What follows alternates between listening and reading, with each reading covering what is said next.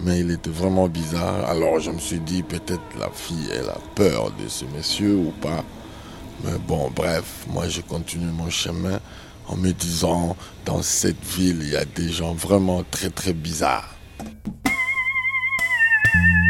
Dead Meat. Dead Meat.